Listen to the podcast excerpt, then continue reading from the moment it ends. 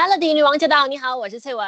你好，我是美心。今天在我们线上请来了旅游达人左眼豪老师，来跟我们分享一下。因为今天姑姐仪式呢，我们想要聊跟旅游相关的课题。对，老师你好。Hello，美心好，翠文好。因为其实新冠肺炎疫情之后啦，大家都说很多东西都会有新常态，包括旅游这一件事。目前来看，我们也只能在国内旅游。然后感觉上，如果在国内旅游，又要有符合到新常态一些东西，可能。自驾游是一个不错的选择。自驾游其实它是不是有很多不同的方式？你要长，就是你要去多几天的也可以；那你要短短的，可能一天的也可以。其实我们在自驾游的形式来讲呢，我觉得在开车的这个过程当中，基本上大概没有什么差异啊。但是问题是我们可以在一些，比如说呃那个整个行程的内容的规划上面可以来改变，然后还有住宿的方式也是，因为我们不一定要住酒店啊，我们可以住民宿，可以住很特。别在森林里面的屋子，那些树屋应该是在美心家乡附近那边这样啊。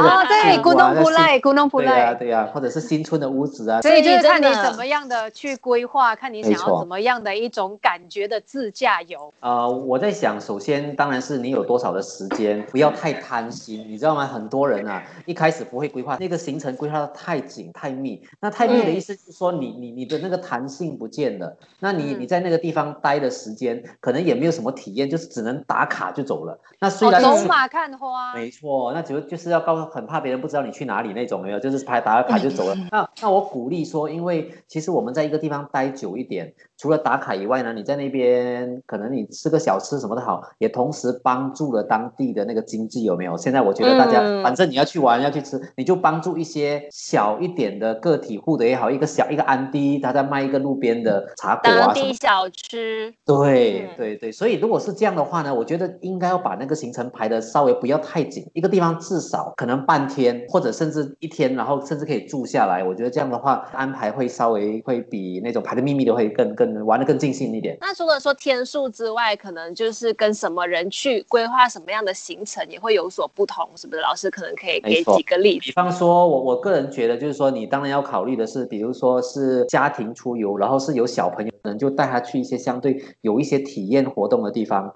那可能你进到森林里面，可能他年纪太小的小朋友就不太适合嘛。那如果是你去那些什么呃那种主题乐园的那种类型，你去的话，可能那些太大的。那种上年纪的老那个那个爸爸妈妈，就可能是阿呃阿公阿妈那种，可能又不太适合。所以我觉得在安排的时候要考虑到那个活动本身是不是是符合那个出游的那些成员里面大家会喜欢的，那个也很重要。好的，那等一下再跟老师好好的聊。现在先来听歌，守住 Melody，Melody 女王驾到！你好，我是翠文。你好，我是美心。今天姑姐一是我们请来了旅游达人左眼豪左老师，跟我们一起来分享一下现在呃就是自驾游这件事。事情好像嗯，我们可以慢慢的开始来规划，所以可能就要请老师来帮我们介绍。哎，今天我们想要走不同的路线的话，有没有什么推荐的景点？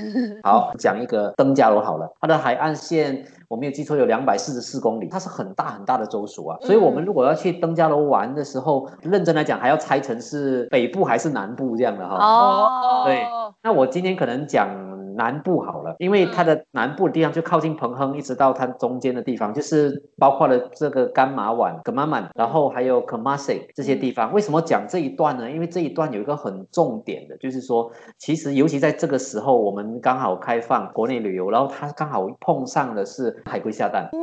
哦，啊，这个很难得，因为对城市人来说啊，不可能会看到这样的一个景观。然后小朋友的话，又可以有特别的体验。对，因为我觉得旅行这件事情，它其实也是一种户外的教室，你知道吗？就小朋友，因为他他很开心嘛，很放松。然后你当你这样子给他去参加这种生态之旅的时候，他同一个时候他也会更加容易吸收。但是我鼓励大家，他参加这种生态之旅，一定要去参加那种哦，就是很正式的，有保育人员讲解，因为。如果你去到那种不是这样的话，他可能用的方式不对，其实你反而是破坏了那个生态，或者是给小朋友一个很错误的示范也不好。嗯，我们在旅行的时候也要帮忙照顾到马来西亚的美丽，这样。对，因为我们去的时候，我们是一个游客之余啊，当我们看了以后，我们介绍出去，我们就变成那是那个小小的旅游大使。所以如果你介绍的方式不对，那你就会引来更糟糕的那个族群来，到时候会破坏了他们生态就不对了。虽然是要看那海龟，但是我觉得它我们要注意几件事情，比如说。说啊，我们去的时候要联络保育人员，然后你去看的时候，请注意晚上虽然是去看海龟，我们也是去旅游，不要拿手机出来，因为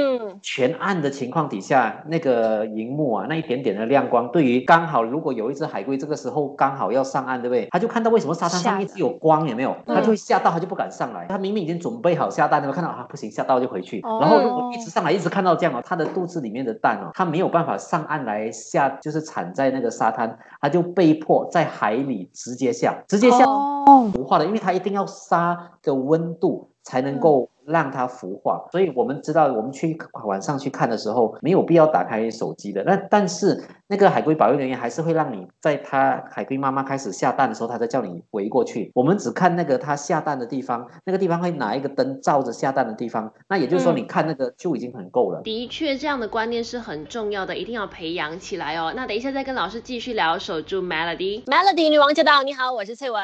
你好，我是美心。今天在我们线上请来了旅游。达人左眼豪老师，Hello，美心好，翠文好。刚刚老师就给我们推荐了这个半岛东海岸，很值得大家去自驾游哦。除了说看海龟之外，还有哪一些好玩的点呢？其实那个看海龟是在格马曼，然后那边有一个沙滩叫 The Lock Money，然后其他周围呢，它有一个叫 Kemasik 的地方，就是干马市。Kemasik 是一个很特很漂亮的沙滩，是我觉得东海岸大概数第一、第二名的沙滩啊，因为它的沙滩很奇怪的，就是它是你这个沙滩的。对面对不对？它有一个凸出来的，好像一个防浪堤一样的，但是实际上它是另外一个沙滩，也就是说你的沙滩对面还有一个沙滩，中间隔了一条河哦，很少见的，很少见的。它对面的那个沙滩是完全一个孤岛这样吗？还是我可以走过去？可以走过去，它不是属于一个孤岛，它真的是沙洲的景观，它是从那个海滩慢慢慢慢长出去的一个沙滩，好像长成一个防浪堤，你知道吗？好像你走上去，人家那种防浪堤是用那种三角形的，没有？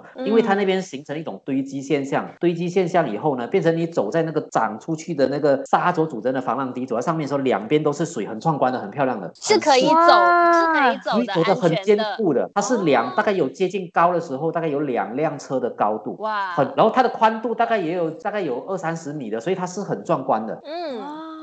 所以这种画面其实很少见。那你在你在上面拍照很美很美啊！我跟你说，真的很美。真的，我就想到这个，大家最爱的就是拍那种美美的打卡。对，就是你在国内旅游也可以营造一种你在国外的感觉啊，因为它很漂亮。而且它那个地方刚好是一个渔村，所以停满了。东海岸的渔船很漂亮，五颜六色的渔船就在前面。天哪，听了都好想去哦！真的，老师，现在就是大概是六月份、七月份，就是最好去那边的季节吗？没错，没错，没错。OK，不用再等了。然后又看到海龟，又看到渔村，还有周围有很好吃的东海岸的食物。来了，食物是重点。对对对对对，有一个是那个叫做沙大的东西，S A T A，它是长得像沙爹跟奥大奥大中间混。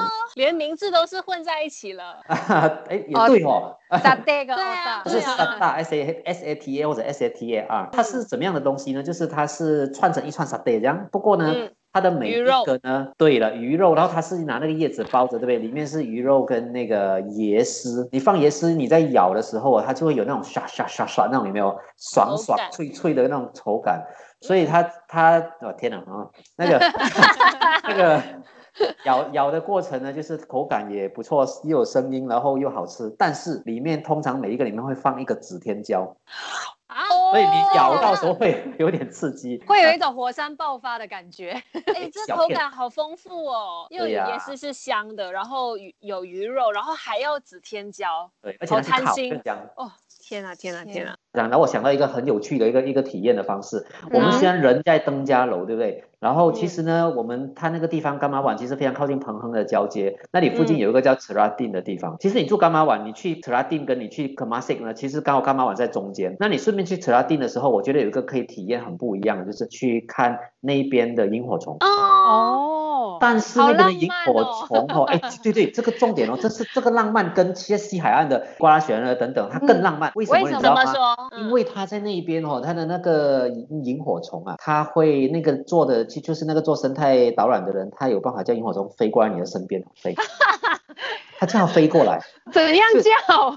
对呀，用怎么控制它啊？是口哨啊，还是什么声？不对不对。都不是，因为他他这个这个保育人他非常厉害，他跟一个日本的萤火虫专家学会了一种方法，是用一种很弱的光，因为萤火虫它会发光，是因为它跟它的同类之间要沟通，沟通或者求偶，所以他他现在他用了一种很弱的一个光哦，在那个船上面这样子闪一下闪一下，有时候要画一些弧线，画那个弧线刚好是画八字形，因为萤火虫是这样飞的啊，所以它叫画八字形。然后呢，这个萤火虫呢？它就会飞到你的身边来，但是因为它这个船，它有个条件，因为这条河的河道很窄，很窄，它不会飞很远，那萤火虫不会很累。如果很远，你这样子做的话，基本不对的，因为很伤害它的生态。它很近，所以它飞过来，因为它以为你是另外一只萤火虫，它就飞过来跟你沟通。它飞到你身边来飞，你真的以为你人在电影画面里面来，你知道吗？哇！一闪一闪的感觉，对，这个女生听了肯定想去的。所以你男生们听了以后啊，要去求婚有没有？你就想，这很好，因为它会飞到你的手指上来，不是很像戒指吗？真的，它会飞到你的身，你的手上来的。这个点不用买钻石戒指了，我送给你火虫戒指，然后就达到很便宜就可以达到那个程度，跟 成功没有。但是你不能叫啪死他啦，因为那个你要记得他是一个一一样的道理哦。你去看记得手机也都不能拍，因为也拍不到的。所以但是他很浪漫。那所以我觉得你介绍给叫爸爸爸妈妈带小朋友去也很推荐，然后带这个有没有？对，笔记写下来了，全部人都准备了。哈，萤火虫求婚计划，哇！所以你看哦，马来西亚旅游怎么会闷呢？虽然是本地旅游，还是有很多很多地方是很好玩的。今天非常谢谢老师跟我们分享。那么下个星期呢，还是依然会有左眼豪老师来到姑姐仪式来跟大家分享本地旅游可以怎么玩。谢谢老师。